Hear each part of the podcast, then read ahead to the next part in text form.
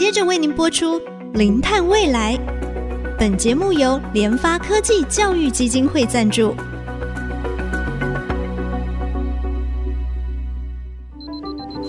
前瞻能源新方向，以科学与科技迈向近零碳排，智慧永续，与您一同开创零碳未来。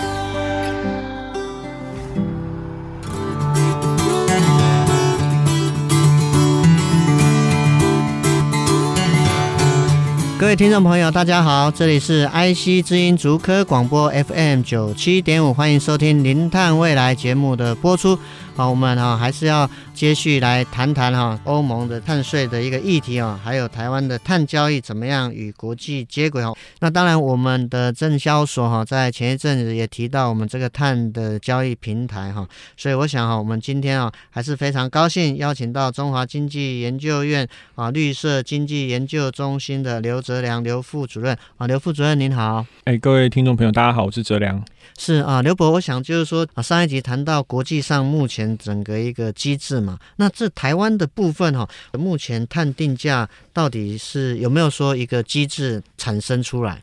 其实，呃，我们上一次有提到，现在目前国际上的碳定价形式有四种。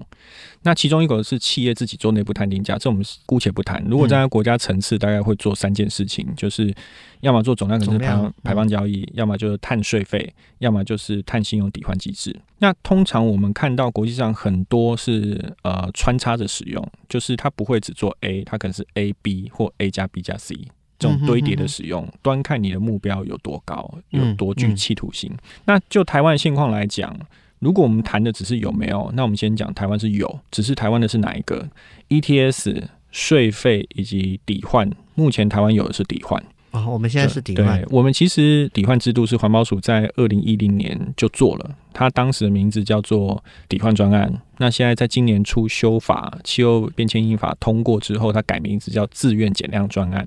那它基本上它的精神就是我们一般国际上面讲的碳信用抵换机制，它就是非受管制对象，就是你没有被法规管到的人，你去做减量，比如说换灯管、换灯泡、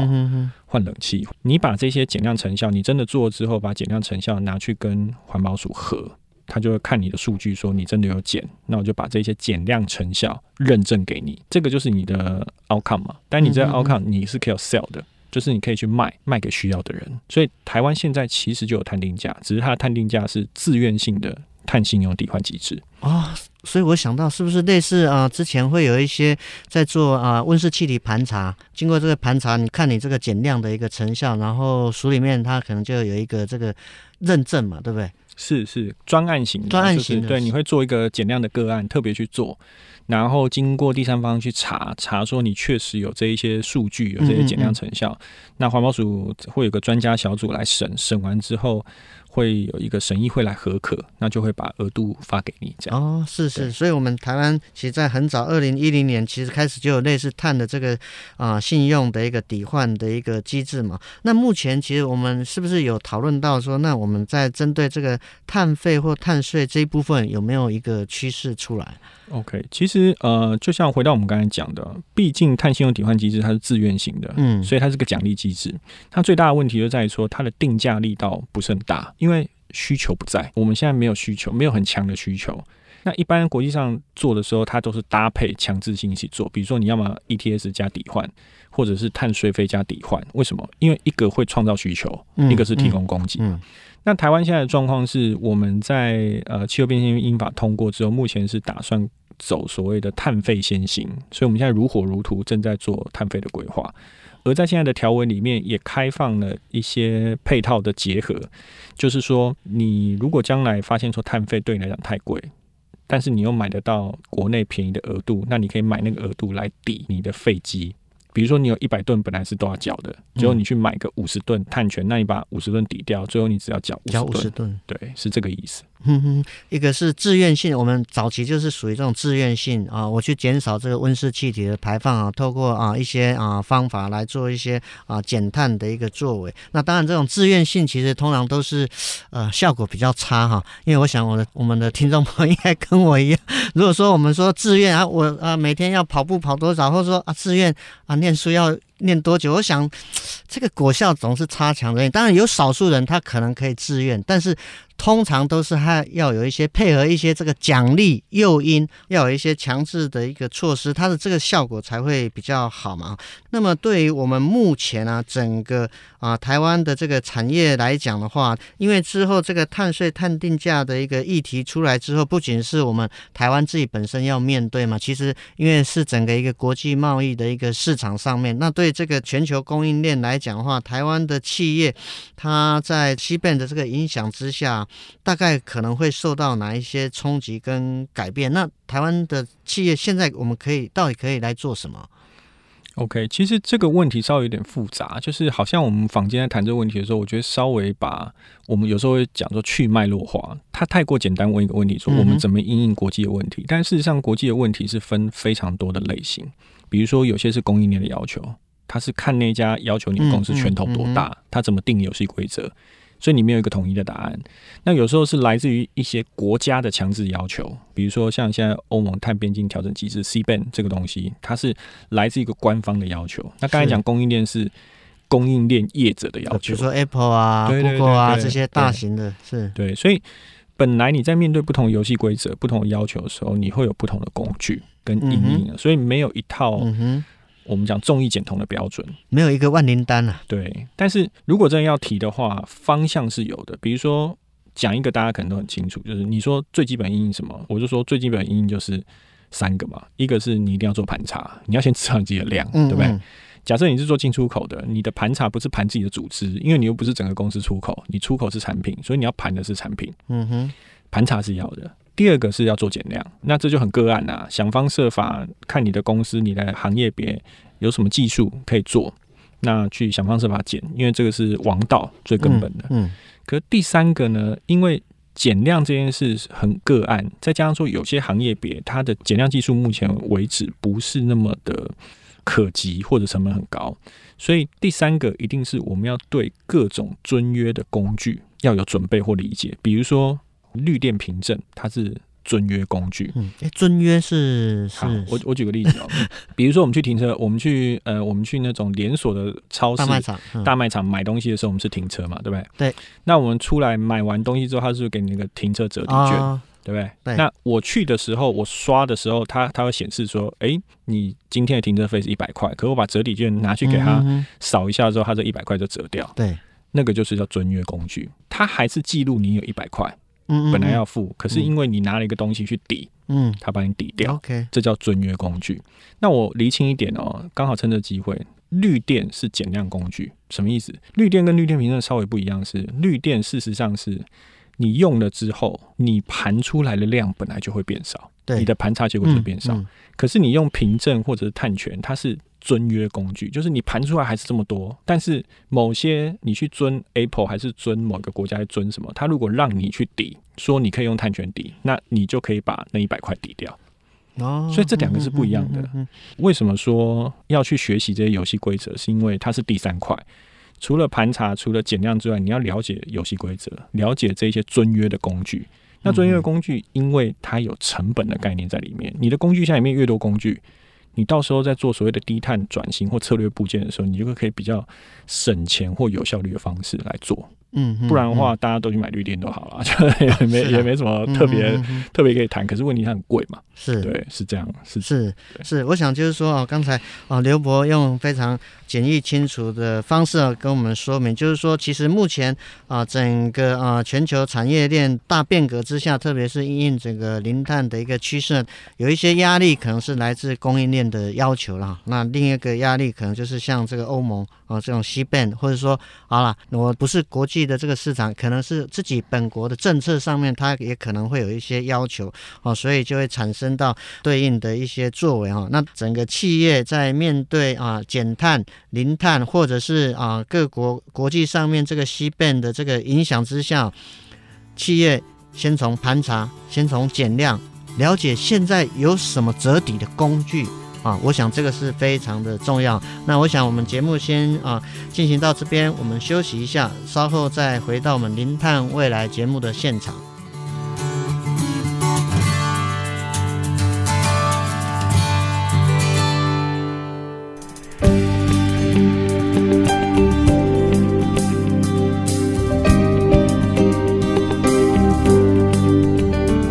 欢迎回到我们零碳未来节目的现场。我们今天还是非常高兴为您邀请到中华经济研究院绿色经济研究中心的刘泽良哦，刘副主任。刚才也跟我们特别提到啊，台湾的企业哈，面对整个国际的趋势、国际的压力或者供应链的压力啊，其实有非常好的这个应应的作为啊，盘查减量。以及理解有哪些可以折抵，有哪些遵约的一些工具哈。刚好我们台湾最近啊，在这个啊证交所，它也拟出了一个啊我们碳权的一个交易平台。那是不是也请啊我们刘博也跟我们听众朋友稍微简单说明一下啊这个平台它的这个目的，还有它是大概是怎么样的运作？好，交易平台其实顾名思义，它就是一个一个平台，提供供需双方去做交易的地方。平台它的实际上意义就是降低找到彼此的过程的成本。嗯、那我们经济学习惯讲交易成本，包含说询价，询价就是找到彼此嘛。那第二个是溢价，因为平台上面很多资讯是透明的、可比较的，所以我不太需要再去跟你 bargain。在第三个重点是监督的成本。所以一个交易所或交易平台成立，其实它就是会降低这三块的成本。嗯哼，所以这第一个。那第二个是说。到底现在交易所的出现，它在我们整个政策脉络，因为它扮演什么角色，它去满足了什么需求？我觉得我们要了解这两点，比较能够合理的去判断它的必要性跟它的效果。那先讲政策定位，就是说，事实上，在台湾现在的碳定价的规划底下，是接着要做碳费。那碳费在现有的条文底下，它是开放一个配套，说，假设你觉得碳费太贵，你自己减量减不下来，诶，如果你找得到。国内或国外的这个额度是比较便宜的，那你可以拿一部分来抵。嗯，所以这个是现在我们的碳定价的机制。换句话说，它有一个强制性的，就是碳费跟自愿性的，我们讲说自愿减量专案这种相互搭配。那问题是你这个东西要顺利运作的话，比如说受管制对象，他可能就要去买这些额度。但现状底下，他可以买，但他用的方式都是场外交易，我们俗称 OTC，就很像是我举个比喻啊，你要去买鸡蛋。那交易平台就像是超市，你可以在超市看到很多鸡蛋，知道它的价格很公开，你还可以比较不同家。嗯哼。可是如果没有交易平台，没有超市，你要去产地找鸡农，然后跟他谈。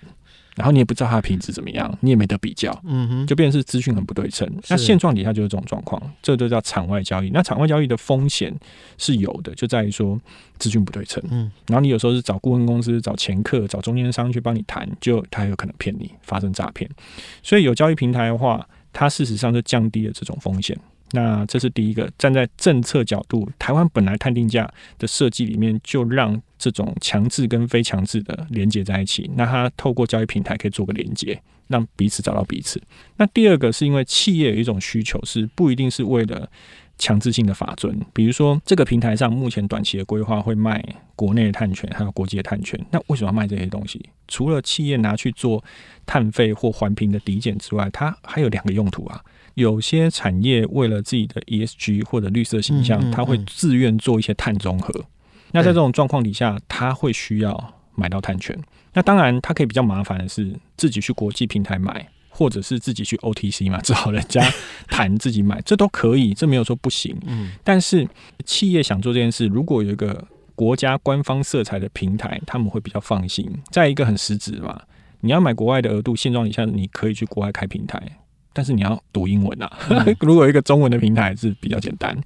这是第二个用途，就自愿性的，为了自己的 reputation，为了自己的一些考量、ESG 的考量去做。对，那第三个就是我们讲说，有些时候它是为了应应未来的供应链要求，比如说我们刚才举的例子，Apple 二零三零年要做所谓的全供应链碳中和。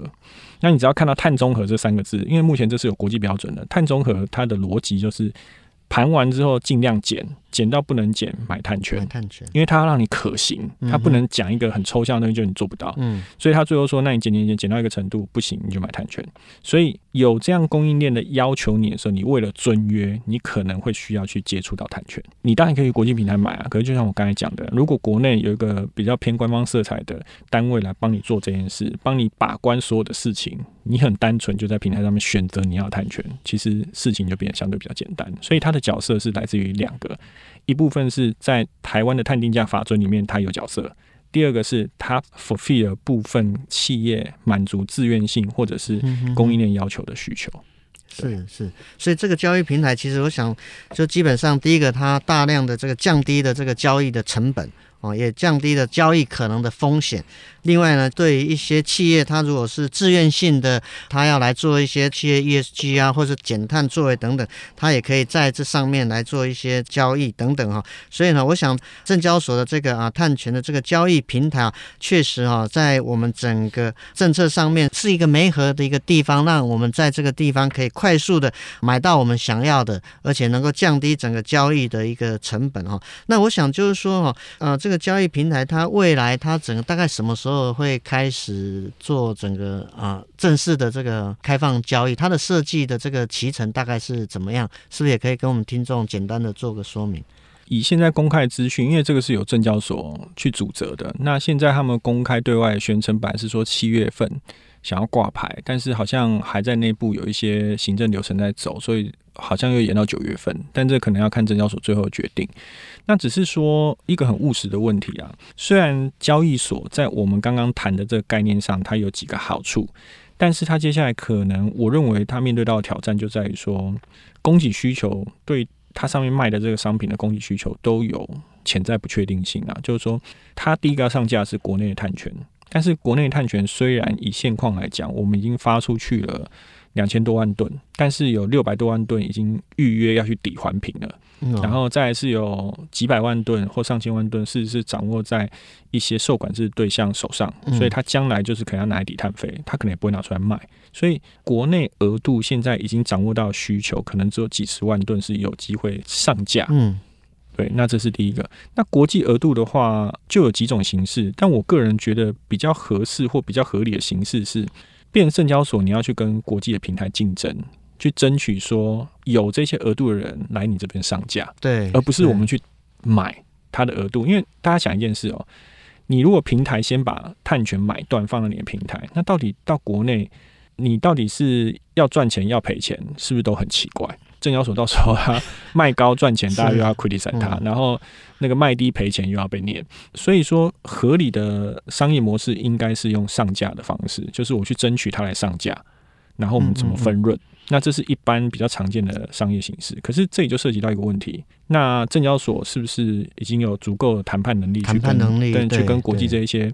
持有额度的专案的持有者来做谈，怎么讨论这样？哎，是不是或许就换一个角度，就是说，哎，国外比如说有这个这些啊碳权产品的这个啊一些机构等等，他会不会觉得说台湾到底有没有那个市场，我才来这边上架啊？如果我来这边啊，没人要买啊，我我来家洗被送啊，我当然是去一个市场需求更高的地方来。所以我想这个啊证交。所的这个啊交易平台，但目前可能还是第一个就是。国内现在的这个需求量，刚才啊刘博也特别提，可能目前好像还是比较不足嘛。那么要从国外这边过来的话，人家也会看看，哎，啊我这个市场深度到底是够不够深？我产品来到碳权的产品来到这边啊，我们这个交易平台来上架的时候，到底有没有人买？他们也会有这样的一个啊顾虑嘛。所以我想就是说，整个企业啊，要用这个啊，除了本身企业要结合整个科学的一个方式来进行它整个。碳的一个盘查，碳的这个减量等等。那当然，在政府的政策上面，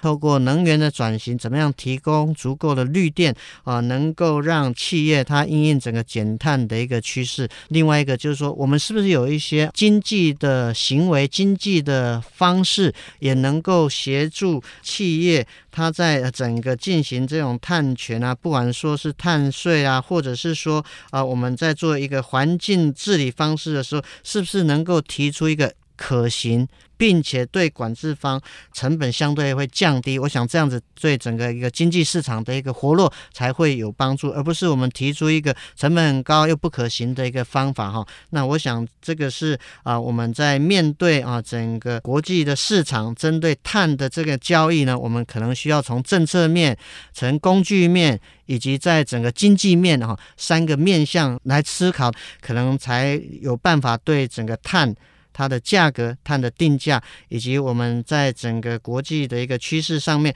这些有哪些工具我们可以来使用，是一个非常关键的一个呃议题哦。呃，在这两集当中，非常高兴啊，为大家邀请到中华经济研究院哈绿色经济研究中心的刘哲良啊刘副主任来跟我们从欧盟的交易 ETS 的这个总量交易的机制，还有它的碳的一个定价的一个方式等等啊，一直谈到到我们台湾现在可能证交所的一个交易平台，它未来所面临到的一些问题，这些方式不管是啊政策工具。经济的行为模式等等，其实都是要协助大家一起来应应整个啊减碳的一个趋势啊。毕竟我们人类过去的一个活动已经造成大量的温室气体排放，怎么样从源头来减量啊，是我们在减少这个温室气体排放一个非常重要的一个作为啊。我们今天的节目就进行到这边